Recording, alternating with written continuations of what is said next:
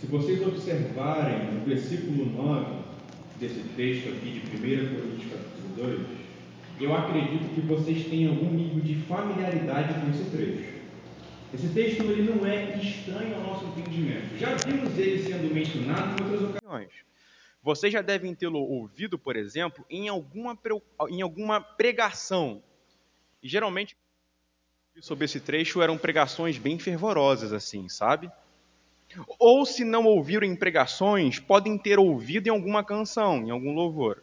Eu lembro de um louvor bem conhecido, bem antigo inclusive, que menciona esse, esse trecho bíblico aqui.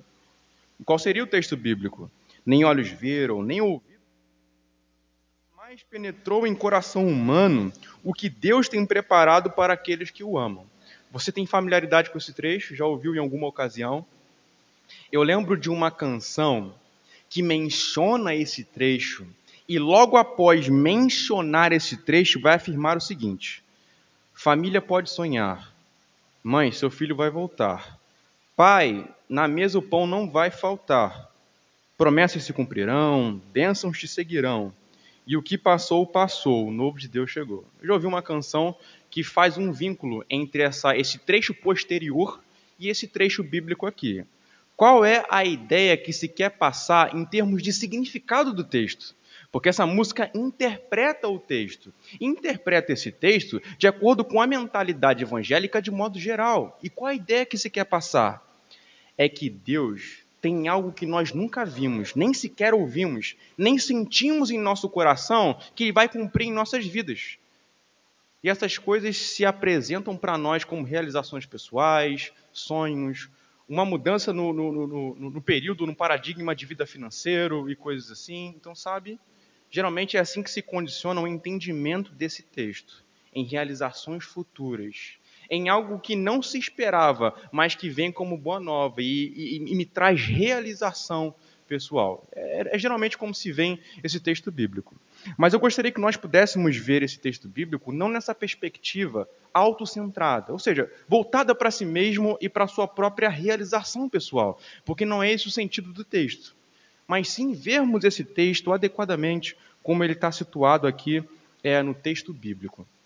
O título da nossa pregação, ensino aqui nessa noite, vai ao encontro de O Segredo de Deus Revelado. Esse é o nosso título. Por que a expressão segredo? Se vocês observarem aqui no texto, lá para o versículo 7, tem um, um, uma expressão, uma palavra aqui que é mistério. Essa palavra mistério, ela também pode ser considerada como um segredo. O que eu quero dizer com isso? Deus tinha um segredo. Deus tinha um segredo que ele nunca havia contado a ninguém, mas que em determinado momento ele falou desse segredo. Agora, qual seria esse segredo? Qual o significado dele? Eu espero que também nós possamos explorar o significado é, desse segredo ou desse mistério aqui, à medida que nós discorrermos sobre esse texto. Tudo bem? Eu gostaria de entrar no contexto, antes de entrar no, entrar no texto aqui em, em, especial, e como nós já mencionamos aqui no, no, no começo desse estudo, barra pregação, nós geralmente entramos em detalhes um pouco mais específicos do texto, geralmente nas, nas quintas-feiras, porque a ideia é captar bem aqui a interpretação e em seguida conseguirmos aplicar esse texto aqui à nossa realidade de vida. Mas vamos observar algumas coisas. O que estava acontecendo aqui nessa igreja? Porque Corinto era uma igreja que tornou necessário esse texto aqui que Paulo colocou do versículo 6 ao 16. Quais as circunstâncias que tornaram necessárias, necessário Paulo falar as coisas que ele disse aqui? Existe uma circunstância, existe um cenário contextual por detrás. Nós já vimos, por exemplo, que essa igreja tinha problemas. E se tem uma igreja no Novo Testamento que tem problemas, essa igreja é a igreja de Corinto. Então ela apresenta coisas como brigas e contendas, divisões entre si, ou seja, pessoas que estão contrárias é, é, é, entre si mesmos, partidarismos, imoralidade sexual, problemas no uso dos dons espirituais e erros em como lidavam com a ceia do Senhor. Esse essa é apenas uma menção de alguns erros. Houveram muitos outros erros que essa igreja veio a cometer e está registrado nessa carta. E a proposta de Paulo é corrigir esses erros e responder adequadamente a esses erros para que essa igreja se arrependa e venha deixar esses erros. Venha pensar e venha agir adequadamente. Mas nesse texto aqui, desde o capítulo 1 e também no capítulo 2, Paulo está corrigindo não coisas que eles estavam fazendo. Paulo está corrigindo não, não, não, desvios comportamentais. Paulo está corrigindo uma mentalidade. Capítulo 1 e 2, aqui então, Paulo está corrigindo uma mentalidade. O que seria essa mentalidade? A igreja de Corinto estava agarrando e se apropriando de filosofias ou visões de mundo que não estava de acordo com a palavra de Deus. Precisamente falando, não estava de acordo com o evangelho. Ia de encontro, batia de frente com a verdade do Cristo crucificado. Isso é muito grave. Esse é um desvio doutrinário que não é daqueles pequenininhos assim, coisas triviais ou laterais, é de coisas centrais. Aquilo que eles estavam aprendendo de filósofos itinerantes, lembra que nós mencionamos isso na, na introdução? Havia filósofos itinerantes, pensadores que iam até lá propagar diversas ideias. Aquilo que eles haviam aprendido nesse sentido estava moldando o pensamento deles e estava ofuscando a mensagem da cruz. A mensagem da cruz estava parecendo menor ou algo a ser desconsiderado. Portanto, que problema grave a gente está lidando aqui é, é, é, nesses textos. Paulo vai usar o termo sabedoria para poder se referir ao que seria essas filosofias estranhas, ou esses pensamentos estranhos. E ele depois aqui, precisamente nesse trecho que nós estamos discorrendo, ele vai fazer um contraste entre sabedoria divina e sabedoria humana. Mas enfim, vamos, vamos ao texto. Do versículo 1 até o versículo 5 de 1 Coríntios, aqui no capítulo 2, Paulo já deixa algo muito claro. Paulo deixa claro que a, a, o aspecto central do cristianismo é a cruz de Jesus. A coisa mais importante, ou a mensagem central, o conteúdo doutrinário central da fé cristã é a cruz de Jesus. É a sua morte na cruz, é aquilo que gira é, é, em torno disso em termos de significado. E ele vai dizer que isso não é apenas o conteúdo central do cristianismo, mas essa é a tese central da sua mensagem. Quem ouvisse Paulo falar sobre o evangelho ia ouvir Paulo falando sobre cruz. Quem ouvisse Paulo falando publicamente sobre ideias, trocando ideias, ia ouvir o apóstolo Paulo falando sobre a cruz de Jesus. Isso era central no discurso de Paulo. Ele não ia abrir mão dessa mensagem. Isso não significa que Paulo só entendia sobre a cruz. Ele era um homem dotado, bem dotado de entendimento. Cresceu junto aos pés de Gamaliel, ou seja, Gamaliel era tipo um doutor de teologia daquela época, alguém que entendia muito de teologia ensinava muito bem teologia naquela época, era um mestre expressivo. Quem aqui conhece o Augusto Nicodemos, a gente pode entender Augusto Nicodemos como um Gamaliel do nosso tempo redimido, por assim dizer. Mas era como se fosse algo semelhante a isso. Não apenas isso, Paulo nasceu em Tarsis. Essa cidade era muito rica culturalmente em, em, filosofia, em arte, em cultura como um todo. Ou seja, o berço do, de Paulo era um berço intelectual e com bastante entendimento. E ele vai dizer aqui que ele teve a opção de não fazer uso de linguagem persuasiva de sabedoria. Se ele teve essa opção é porque ele podia fazer, porque ele era dotado para fazê-lo. Mas qual foi a escolha de Paulo?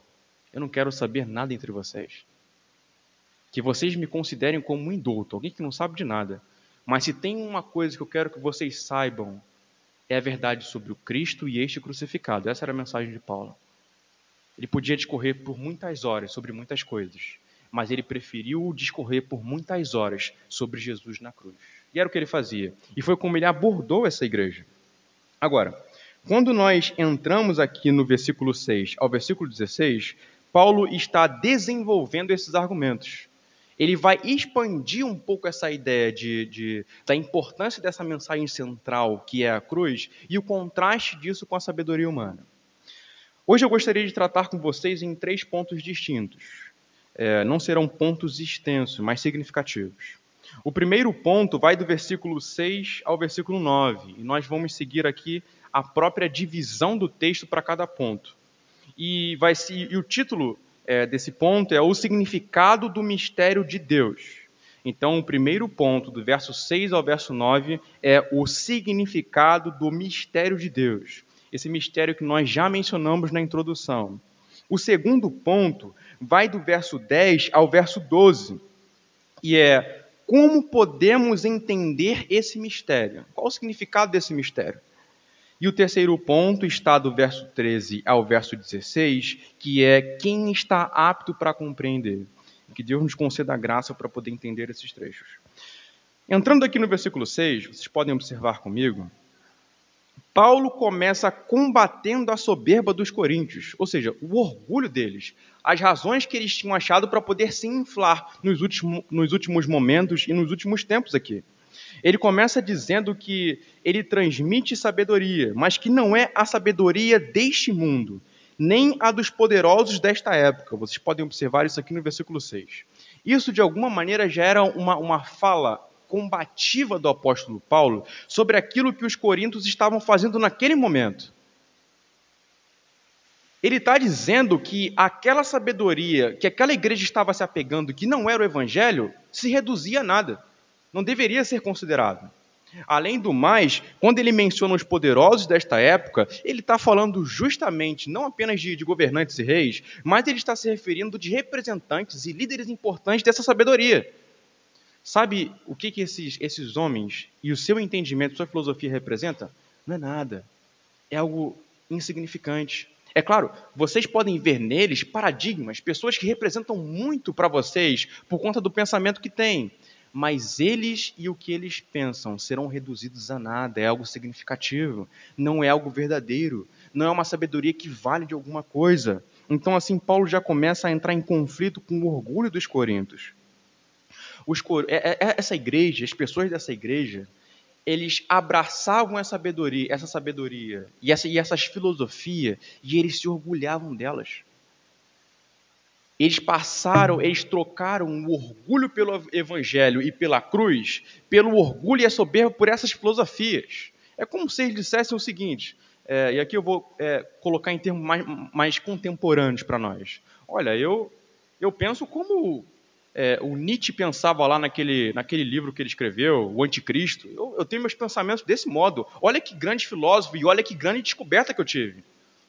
Ou então eu penso como, enfim, o Joe Paul Sartre é, é, é, pensou acerca do existencialismo, aquilo que era verdadeiro para mim. E olha só, eu conheço filósofos ou pensadores eruditos. Olha como eu sou importante e significativo por isso. Eles se orgulhavam em ter muito conhecimento. Ou se a gente pensar em talvez pensadores modernos, eu li os livros do Pondé, eu li os livros de algum filósofo significativo agora, é, é, é, importante. Enfim, eles abraçavam essas coisas, se orgulhavam disso. Mas Paulo, o que Paulo está tentando demonstrar aqui nesse trecho é que a lógica do reino de Deus e do evangelho de Jesus inverte todas essas coisas. Eles não deveriam se orgulhar por conhecer filósofos importantes e significativos e adotar os seus pensamentos. Eles não deveriam se orgulhar por fazer parte de algum tipo de elite intelectual, porque tem essas coisas também, a elite intelectual, aquelas pessoas que estão acima, são elevados em termos de conhecimento, enquanto tem aqueles que não entendem, não discernem. Eles não deveriam se orgulhar disso. O que Paulo quer demonstrar é que aquilo que deve ser o ponto de glória aquilo que deve ser um ponto de, de, de força para essas pessoas, ao invés de ser talvez é um pensador de um alto de um palanque propagando ideias, ou pessoas com posses e riquezas, eles deveriam se gloriar num Cristo que está crucificado. Pense num Cristo crucificado. Quando nos referimos a um Cristo na cruz, nos referimos a um, a um homem, que é evidente, é Deus também, que está preso numa cruz em vergonha e em fraqueza. Pera, isso é muito, muito, muito é, é, contrário. Como é que a gente vai se orgulhar em alguém que está passando por um contexto de humilhação ali? Mas é justamente isso que Paulo quer que nós façamos. Nos orgulhemos disso, desse Cristo. Paulo, quando está falando em como ele pregou desse Cristo crucificado, como ele expôs esse Cristo crucificado, ele vai dizer o seguinte: eu não tinha a retórica dos, dos grandes filósofos que vocês consideravam. Eu preguei com temor e fraqueza a minha própria presença pessoal não era algo que as pessoas pudessem reputar como algo significativo. O que, que Paulo está querendo demonstrar e até ensinou isso do modo, pelo modo como ele pregou ou demonstrou o ensinamento de Cristo? Não se glorie nessas aparências, é, nessas aparentes glórias temporais, nessas aparentes reputações do mundo presente, de conhecimento elitista ou coisas assim. Glorie-se em um Cristo crucificado em um apóstolo fraco. Percebe? A lógica do pensamento está invertida aqui. Não são as glórias do mundo, mas as fraquezas do reino. As fraquezas do reino. Mas logo depois que Paulo ele faz esse, esse contraste aqui, e é claro que esses dois primeiros capítulos contêm muitos desses contrastes, Paulo vai chegar no versículo 7 e ele vai fazer menção de algo muito interessante aqui. Pelo contrário, versículo 7, 1 Coríntios 2, verso 7. Pelo contrário, transmitimos a sabedoria de Deus em mistério. A sabedoria que estava oculta e que Deus predeterminou desde a eternidade para a nossa glória. Paulo está falando aqui de um mistério. E sabe o que é interessante? Durante toda a epístola de Paulo aos Coríntios, ele não vai explicar o que é esse mistério. Mistério é algo desconhecido. Mas logo depois, aqui no versículo 10, versículo 10, ele vai dizer que esse mistério foi revelado. É algo que agora muitas pessoas, o próprio apóstolo Paulo e a igreja de Corinto, poderia discernir e saber o que era. Eu quero explicar para vocês o que é esse mistério. Essa palavra tem um significado nas epístolas de Paulo. Se vocês voltarem duas páginas da, da, Bíblia de vocês, ou uma só, vocês vão se deparar ali com Romanos capítulo 16. E eu quero é ler com vocês dois textos bíblicos que contêm esse mistério, para que a gente possa entender do que Paulo está falando aqui. Romanos capítulo 16. Vamos comigo aqui a partir do verso 25, onde Paulo diz: Ora, ao Deus que é poderoso para confirmar vocês, segundo o meu evangelho e a pregação de Jesus Cristo, Observe agora. Conforme a revelação do mistério guardado em silêncio desde os tempos eternos, e que agora tornou-se manifesto e foi dado a conhecer por meio das escrituras proféticas, segundo o mandamento do Deus eterno, para a obediência da fé entre todas as nações. A este Deus único e sábio seja dada glória por meio de Jesus Cristo para sempre. Amém. A leitura já nos dá uma noção do que Paulo está querendo dizer aqui quando ele se refere a esse mistério. Mas eu quero aprofundar um pouco mais com vocês, indo até Efésios capítulo 3. Efésios capítulo 6, na verdade. Efésios 6, do verso 6 ao verso 13. Perdão, é o capítulo 3 mesmo de Efésios. Efésios 3, do verso 6 ao verso 13. O mistério é que os gentios são co-herdeiros, membro do mesmo corpo e coparticipantes da promessa em Cristo Jesus, por meio do Evangelho, do qual fui constituído ministro, conforme o dom da graça de Deus a mim concedida, segundo a força operante do seu poder. A mim, o menor de todos os santos, foi dada esta graça de pregar aos gentios o evangelho das insondáveis riquezas de Cristo e manifestar a todos qual é a dispensação do mistério que durante tempos passados esteve oculta em Deus, que criou todas as coisas. Então, aqui nesse trecho de Efésios, a palavra mistério aparece duas vezes. E Paulo aqui ele explica o que, o, que, o que é esse mistério, tanto aqui quanto em Romanos. E qual é a ideia de mistério aqui? o mistério que Paulo está se referindo é o evangelho acerca da pessoa e da obra de Cristo. De um Cristo que foi à cruz como substituto e ofereceu a possibilidade de graça e salvação para todas as nações. Quando ele menciona os gentios aqui, ele está se referindo a isso. Não é apenas salvação para os judeus, mas é a salvação para todas as nações e para todas as etnias.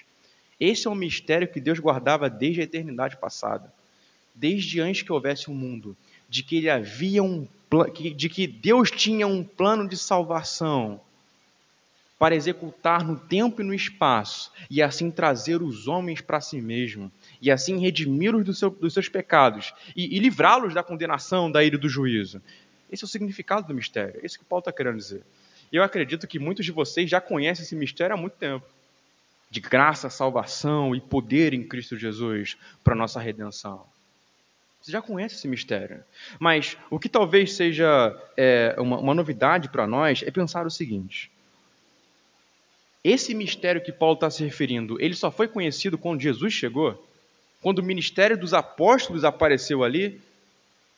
É, isso é interessante quando a gente olha Antigo e Novo Testamento. Porque o Antigo Testamento já dava indícios do significado desse mistério. O Antigo Testamento já fazia menções sobre isso. Quando a gente, por exemplo, observa Gênesis capítulo 3, verso 15, o descendente da mulher vai esmagar a cabeça da serpente. Você já tinha um Jesus pré-anunciado ali. Isaías 53, o verso sofredor, que seria imolado pelos pecados dos homens. Ou então pensar no Salmo de número 22, que era o sofrimento agonizante de Jesus na cruz. O Salmo 117, que falava sobre todas as nações e gentios se aproximando é, é, de Deus por meio de Israel. Tudo isso já era pré-anunciado de alguma maneira. Mas quando a gente fala sobre a clareza desse mistério acontecendo quando Jesus vem, o que a gente quer dizer é o seguinte: no Antigo Testamento é como se houvesse uma porta fechada, e tenta imaginar isso de alguma maneira.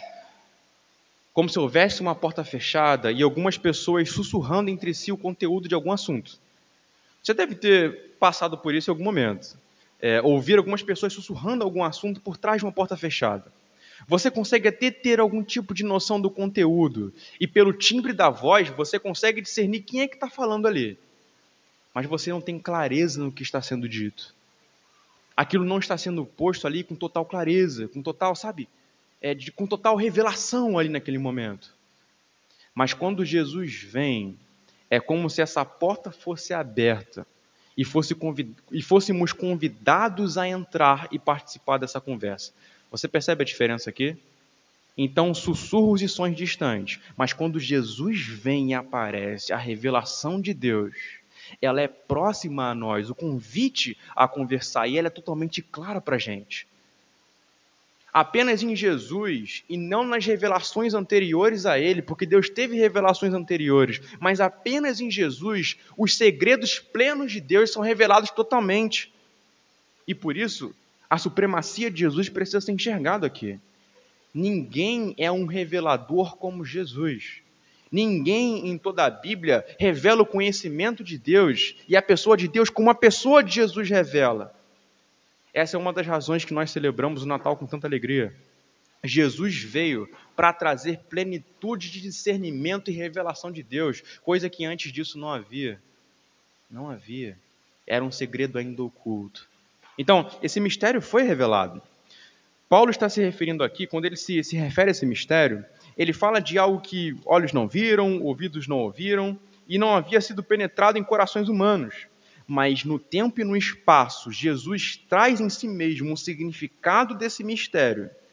Ele traz a plenitude desse mistério. O segredo é revelado.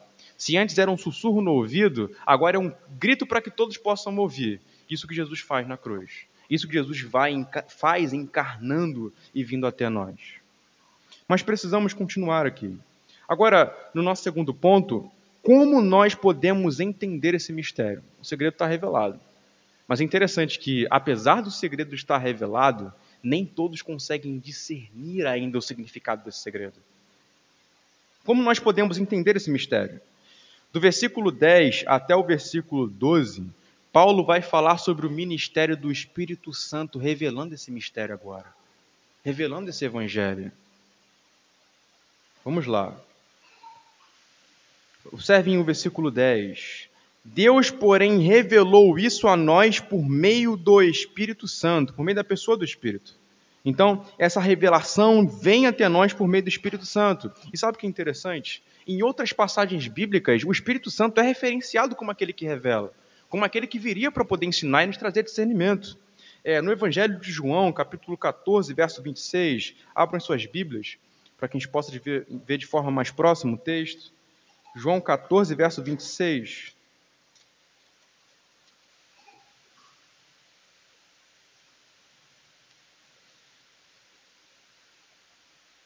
Mas o Consolador, o Espírito Santo, que o Pai enviará em meu nome, esse ensinará a vocês todas as coisas e fará com que se lembrem de tudo o que eu lhes disse. Agora, o capítulo 16, versículo 13. Porém, quando vier o Espírito da Verdade, ele os guiará em toda a verdade. Ele não falará por si mesmo mas dirá tudo o que ouvir e anunciará a vocês as coisas que estão para acontecer. Então, o ministério do Espírito Santo invade o mundo no Pentecostes para ensinar aqueles que não conhecem a Cristo, para que possam conhecê-lo, e para aqueles que já estão em Cristo possam ser edificados no discernimento dessas verdades. O ministério do Espírito Santo é um ministério revelador. É como se fosse o seguinte também. Jesus revela o segredo do Pai, ok? Esse segredo, esse mistério. Mas os nossos ouvidos estão surdos e precisam de cura. Como é que a gente vai ouvir esse segredo? Como é que a gente pode entender? O Espírito Santo, ele cura a nossa surdez para que a gente possa entender claramente as palavras de Deus. Ele cura a nossa cegueira para que a gente possa ver com clareza aquilo que Deus quer dar a entender. Por isso, Jesus vem revelando e o Espírito Santo vem sarando para que a gente possa compreender. Percebe? Percebe que toda a Trindade está envolvida nessa revelação dos mistérios de Deus que se encontra no Evangelho para todas as nações. O Pai contém o segredo. Cristo vem e conta o segredo e o Espírito Santo cura a nossa surdez para que a gente possa compreender. A gente tem que agradecer a Deus por isso. Se a gente tem a Bíblia em mãos e consegue entender o Evangelho, e nós temos o Evangelho sendo pregado a nós continuamente, é porque o Espírito Santo tem vindo até nós e tem nos revelado, tem vindo até nós e nos comunicado essas verdades de forma preciosa. Nem sempre nós damos tanto valor a isso. Mas se hoje podemos entender o Evangelho, e não entender apenas como uma verdade proposicional que faz sentido para o nosso entendimento, mas se o Evangelho hoje é substancial para você, ele é palpável na sua vida e transformou você, é por conta desse Cristo e do Espírito que revelou isso a você que curou a sua cegueira e surdez, e hoje você pode entender. É por conta disso. Mas, continuando aqui na, na reflexão desse texto, Paulo vai dizer algumas coisas interessantes sobre o Espírito. E, e, eu vou fazer algo que Paulo fez aqui, enfim, seguindo o texto bíblico. Paulo ele faz quase que uma digressão para poder explicar um pouco mais sobre o Espírito Santo para que então ele venha de alguma maneira dizer qual é o significado, como é expressivo o fato de que o Espírito Santo nos revela. Digressão aqui seria um, um, um breve desvio do assunto, para retornar a ele logo em seguida. Ele vai dizer o seguinte: porque o Espírito Santo sonda as coisas, no versículo 10, parte B, até mesmo as profundezas de Deus. Pois quem conhece as coisas do ser humano a não ser o próprio espírito humano que nele está. Assim, ninguém conhece as coisas de Deus, a não ser o Espírito de Deus. Essa correspondência é muito interessante. O que ele está querendo dizer é o seguinte: olha só, você conhece a si mesmo. Você conhece o que se passa dentro de você. Por quê? Porque você é você, basicamente isso. Eu sei que é uma lógica muito óbvia, mas é o que o Paulo está querendo demonstrar aqui. Quando Paulo diz o seguinte, que só o Espírito Santo consegue penetrar nas profundezas de Deus para poder revelá-las, ele está basicamente afirmando a deidade do Espírito Santo. Por quê? As nossas mentes não conseguem conter as profundezas de Deus. Você que é ser humano, você que é finito e limitado como eu, você não pode conter as grandezas de Deus no seu entendimento. Você não pode basicamente prescrutar a Deus e, e, simplesmente conter em si mesmo a imensidão do seu conhecimento. Nós não conseguimos fazer isso. Havia um lema na reforma protestante que era o seguinte: o finito, aquilo que é limitado, não pode conter aquilo que é infinito e ilimitado. Os reformadores tinham esse lema, e é basicamente isso. Você e eu não poderíamos sondar as profundezas de Deus para sondar as profundezas de Deus em infinitude, glória e imensidão, tem que ser Deus também. Por isso aqui temos o Espírito Santo como Deus, sondando as profundezas de Deus. Esse texto nos mostra que é a deidade do Espírito, mas mostra também a personalidade do Espírito. É, vocês já devem ter ouvido em alguns contextos é, algumas distorções doutrinárias do Espírito Santo, e até mesmo em alguns contextos neopentecostais, falando do Espírito como se fosse uma força ativa, um poder que vem, certo? Já ouviram isso em algum momento? Mas não. O Espírito Santo sonda todas as coisas. Isso, isso denota personalidade, porque ele está agindo, ele está prescrutando ele tem uma independência aqui em relação às demais pessoas da Trindade, apesar de ser Deus uno com as demais pessoas da Trindade. Isso demonstra personalidade e divindade. É isso que Paulo está querendo demonstrar aqui para a gente. Personalidade e divindade. E de que o Espírito Santo nos revela aquilo que nós não poderíamos entender por nós mesmos. Assim, na parte, na parte B do versículo 11. Assim ninguém conhece as coisas de Deus, a não ser o Espírito de Deus. Agora perceba a graça do ministério do Espírito Santo no versículo 12. E nós não temos recebido o Espírito do mundo, e sim o Espírito que vem de Deus, para que conheçamos o que por Deus nos foi dado gratuitamente. O Espírito Santo, então, ele pega aquilo que nós não poderíamos conhecer e traduz de um modo que nós possamos entender. Consegue observar essa, essa tensão no texto aqui? Ele sonda as profundezas de Deus e traz essa revelação com clareza para o nosso entendimento e para o nosso coração, para que a gente possa entender isso. O Espírito Santo faz isso em nosso favor. Queridos, ninguém vai vir a Cristo, ninguém vai conhecer a Deus, e perceba isso. Isso tanto no seu exercício devocional, como também no seu engajamento missional, na missão de Cristo. Ninguém vai vir a Cristo a menos que o Espírito Santo trabalhe poderosamente para que essa pessoa venha. É o Espírito Santo que revela as profundezas de Deus, que revela o Evangelho para que as pessoas venham. Você conhece o Evangelho hoje, foi atraído por esse Evangelho? Louve o ministério do Espírito Santo, porque ele atraiu você para isso. Ninguém vai vir a Cristo senão pelo Espírito.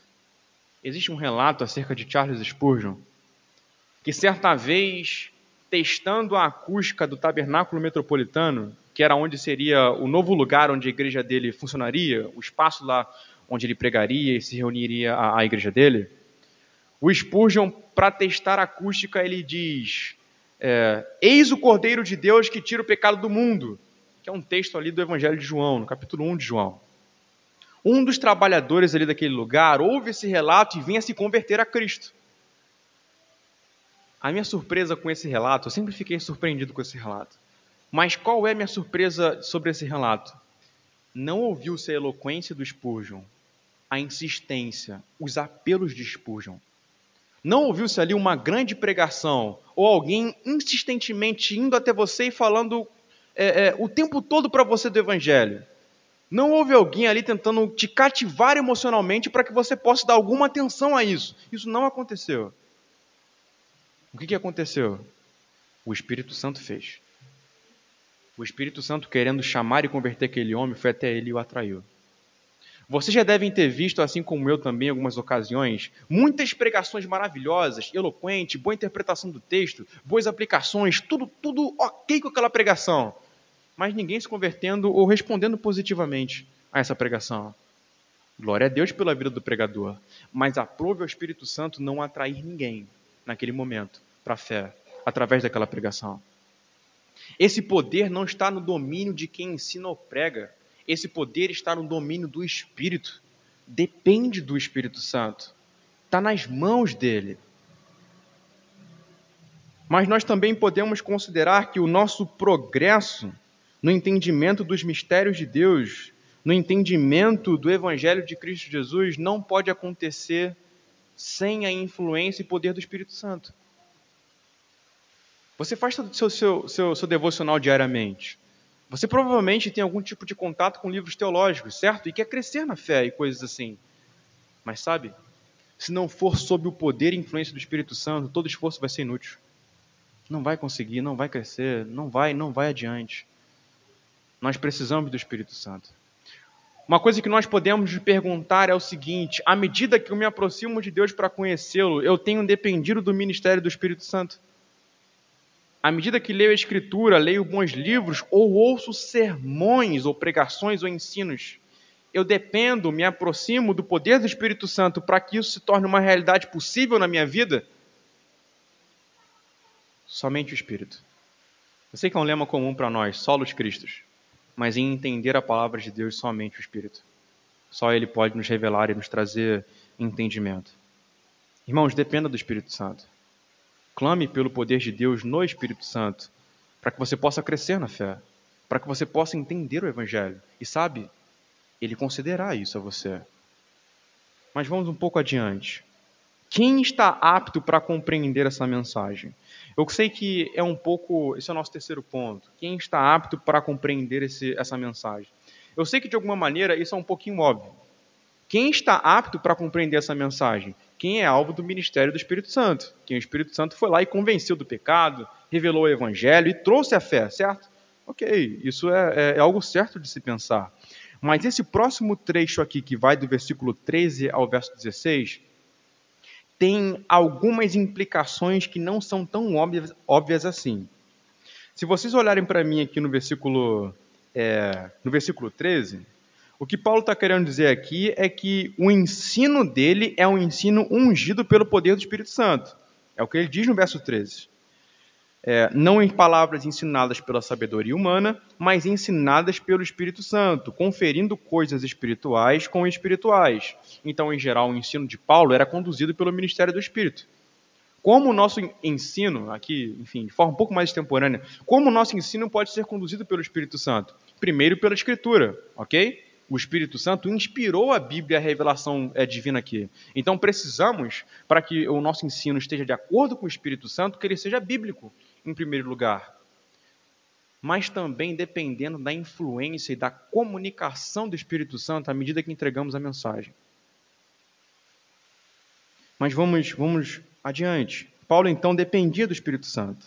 Mas esse próximo texto, trecho bíblico aqui que nós vamos pensar, nós geralmente não entendemos ele muito bem. Versículo 14. Ora, a pessoa natural não aceita as coisas do Espírito de Deus, porque eles são loucura. E ela não pode entendê-las, porque elas se discernem espiritualmente. Porém, a pessoa espiritual julga todas as coisas, mas ela não é julgada por ninguém. Como geralmente tendemos a pensar sobre esse trecho bíblico, de que o contraste que Paulo está colocando aqui é sobre uma pessoa que é, é um crente fervoroso, maduro, está indo adiante na fé, no caso a pessoa espiritual, e a pessoa natural é basicamente o cristão que, sabe, é um pouco rebelde, não vai adiante, não é tão, tão diligente assim com a sua vida devocional, com seus contínuos estudos. Ou então, geralmente, nós vamos pensar na pessoa espiritual como aquela que teve algum tipo de iniciação espiritual, alguma segunda obra da graça ou alguma coisa assim, certo? Ela teve algum tipo de poder espiritual é, é, é, digamos, excedente, que a fez dela uma pessoa um pouco mais profunda. Isso geralmente é, são interpretações que, que dão para esse trecho. Mas quando a gente entende o texto dentro, dentro, dentro do, do, do, contexto dele e da intenção do autor, quando Paulo fala sobre a pessoa natural, ele está falando do descrente, que não experimentou do poder de Deus para a salvação. E quando ele fala da, da pessoa espiritual, ele está falando do convertido, do homem e da mulher convertido. É, a expressão no grego, inclusive, aqui para espiritual é pneumáticos. E a ideia que se passava era de alguém que era pertencente ao Espírito Santo, alguém que era habitação do Espírito Santo, alguém que era alvo do ministério do Espírito Santo, que era, enfim, o Espírito Santo estava agindo na vida dessa pessoa. É justamente isso. E quando nos falamos de pessoas que pertencem ao Espírito Santo, nós falamos de crentes. Falamos dessas pessoas. Agora, qual é a implicação do que está acontecendo aqui nesse texto. Paulo está deixando claro de que a igreja de Corinto é pneumáticos, ou seja, são pessoas convertidas e salvas. O tempo todo ele está fazendo isso, desde o capítulo 1. No final aqui do verso 16, ele ainda vai dizer que essas pessoas têm a mente de Jesus, ou seja, receberam entendimento para compreender e pensar adequadamente a fé. Mas o procedimento dessa igreja em determinado momento da caminhada, não era um, um procedimento ou um pensamento de pneumáticos, ou seja, de pessoas convertidas e regeneradas. Isso me assusta um pouco. Há a possibilidade de nós, como cristãos, abraçarmos certas ideias ou pensamentos mundanos que venha é, trazer tal dano à nossa fé e à nossa caminhada onde em determinado momento não estamos mais é, com a mente pensando no lugar certo e adequadamente, nem agindo de acordo com o ministério do Espírito Santo. de acordo com a palavra de Deus ou com o procedimento de convertidos. Evidente, convertidos não vão permanecer nesse procedimento até o fim da caminhada, Deus vai tirá-los disso. No entanto, quanto dano para a fé é quando esse tipo de coisa acontece aqui. E isso está acontecendo com a igreja de Corinto por conta de filosofias e pensamentos estranhos, por conta de visões de mundos estranhas aqui. Isso trouxe danos para a fé e para a vida deles. O que está acontecendo com eles? Eles não, já não estão mais progredindo na fé. Eles não estão mais com entendimento adequado sobre as coisas, não estão pensando adequadamente, não estão servindo com eficácia a igreja e os de fora também. Está acontecendo isso com essa igreja. Há a possibilidade de você, mesmo sendo convertido, adotar pensamentos ou procedimentos que causem dano à sua fé. E ao invés de proceder como um cristão que você é, você começa a ter procedimentos de uma pessoa é, carnal, como se não tivesse conhecido o Evangelho. Isso precisa ser considerado. Nós precisamos não, não, não, não nos permitir a esse tipo de, de, de, de possibilidade. Precisamos estar atentos e firmados no Evangelho da cruz de Cristo. O Evangelho da cruz de Cristo que deve ser a fonte ou deve dar a forma para a nossa visão de mundo, e não filosofias e pensamentos estranhos. Considerem isso. Eu quero terminar fazendo algumas aplicações, reforçando algumas coisas que nós já dissemos aqui. Primeiro, eu quero pensar com vocês, ou, ou firmar no entendimento de vocês o seguinte: se você está absorvendo conceitos e ideias estranhas, e sabe, isso, isso acontece de modo que a gente às vezes nem percebe. Às vezes são coisas que a gente vê no Instagram, pensadores que a gente admira, ou então conversas com um parente influente, ou alguém de peso intelectual maior que você falando coisas que, que comovem você ou mexem com você, mas que não estão de acordo com a fé. Mas se de alguma maneira você abre a possibilidade para isso, o que vai acontecer é que isso vai trazer danos para a sua caminhada com Cristo e vai prejudicá-lo nesses termos. O que, que nós podemos fazer para poder evitar esse tipo de coisa? Ter a nossa mente fundamentada no Evangelho e conhecer com plenitude o Evangelho. Estudar o Evangelho, dedicar-se ao Evangelho. Uma visão de mundo robusta, centrada no Evangelho, consegue ficar firme contra ideias estranhas e cosmovisões é, corruptas, visões de mundos corruptas. Firme isso no coração de vocês, no entendimento de vocês. Que o Evangelho nos sirva de filtro de todo, acerca de todo pensamento e conteúdo que nós absorvemos, para que a gente não venha se desviar do pensamento, da doutrina e do procedimento correto. A segunda aplicação é do que, que nós dependemos, e aqui também reforçando um ponto que nós já tratamos, do que nós dependemos para entender melhor a fé e pregar com mais eficácia o Evangelho nós dependemos do ministério do Espírito Santo. É Ele quem revela. Você já deve ter se deparado em algumas circunstâncias com pessoas que parecem que estão muito difíceis para submeter a mensagem e se render a ela. Isso já deve ter acontecido com você. Interceda a Deus, clame a Deus pelo poder do, Espírito, do Espírito Santo dele, para que ele opere em corações e almas em vidas, para que elas se voltem para Cristo. Já deve se deparado também com ocasiões de aconselhamento bíblico, onde aquela pessoa parece não conseguir entender a dimensão do pecado dela, ou entender a, a, a é certa doutrina ou alguma coisa assim, a coisa parece que não desce, que não entra. O Espírito Santo pode fazer isso, apesar de nós não podermos. Minha exortação e minha oração a nós é para que o mistério de Deus em Cristo revelado seja sempre a fonte da nossa visão de mundo. E para que nós venhamos depender do ministério do Espírito Santo para entender melhor e para comunicar melhor essa verdade. Eu quero poder orar com você nesse momento, pedir para que Deus nos conceda graça, em seguida encerrar essa reunião.